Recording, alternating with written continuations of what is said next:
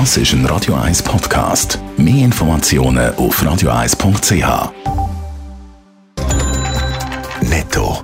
Das Radio 1 Wirtschaftsmagazin für Konsumentinnen und Konsumenten wird Ihnen präsentiert von Blaser Greinicher. Wir beraten und unterstützen Sie bei der Bewertung und dem Verkauf von Ihrer Liegenschaft. blasergreinicher.ch Adrian Sutter. Im Wirtschaftsdachverband Economy Suisse gehen die vorgeschlagenen Corona-Massnahmen vom Bundesrat zu weit. Es brauche keine vorgeschriebenen Massnahmen am Arbeitsplatz, wie das Schutzkonzept funktioniert, das heisst in der Mitteilung. Der Arbeitgeberverband stellt sich vor allem gegen eine Wiedereinführung der Homeoffice-Pflicht. Stadt Zürich ist die viertteuerste Stadt der Welt. Das zeigen die Daten, die der Economist heute veröffentlicht hat. Am teuersten ist es in Tel Aviv, gefolgt von Paris und Singapur. Der US-Regierung könnte schon wieder das Geld ausgehen. Die aktuelle Schuldenobergrenze von 29 Billionen US-Dollar ist bereits wieder überschritten worden.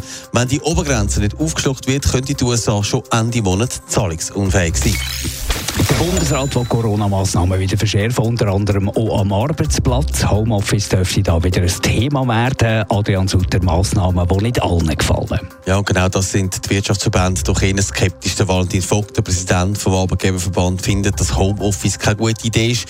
Viele Arbeitgeber haben jetzt schon Schutzmaßnahmen, die funktionieren und schließlich können viele auch nicht von die arbeiten. Wir haben sehr viele Arbeitnehmende, wo äh, Homeoffice gar keine Option ist. Also alle, die am Arbeitsplatz müssen sein Also denken da alle Krankenschwestern, alle Bäcker, alle Detailhändler, die können ja kein Homeoffice machen. Und wir sind eigentlich der Ansicht, dass man dort einen guten Ausgleich muss finden zwischen den Leuten, die können Homeoffice machen und denen, die nicht können Homeoffice machen Also lieber Schutzmaßnahmen im Geschäft auffahren, als die Leute wieder heimschicken. Aber es würde ein bisschen Luft geben, zum Beispiel im Pendlerverkehr. Die Erfahrung hat man ja schon gemacht. Das ist sicher so, aber eben, es gibt da die zwei Lager. Die einen finden Homeoffice super toll, andere nicht. Und dazu kommen auch noch die, die es nicht fair finden, dass sie jeden Tag an die Arbeit gehen, während andere von die Hause aus in der warmen Stube arbeiten.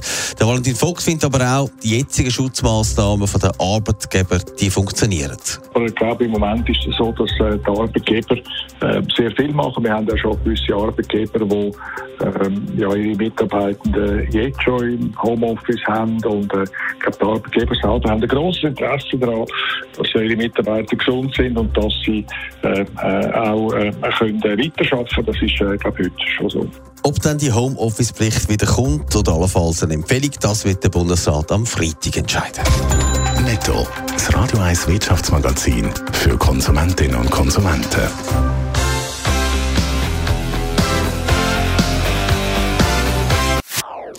Das ist ein Radio 1 Podcast. Mehr Informationen auf radio1.ch.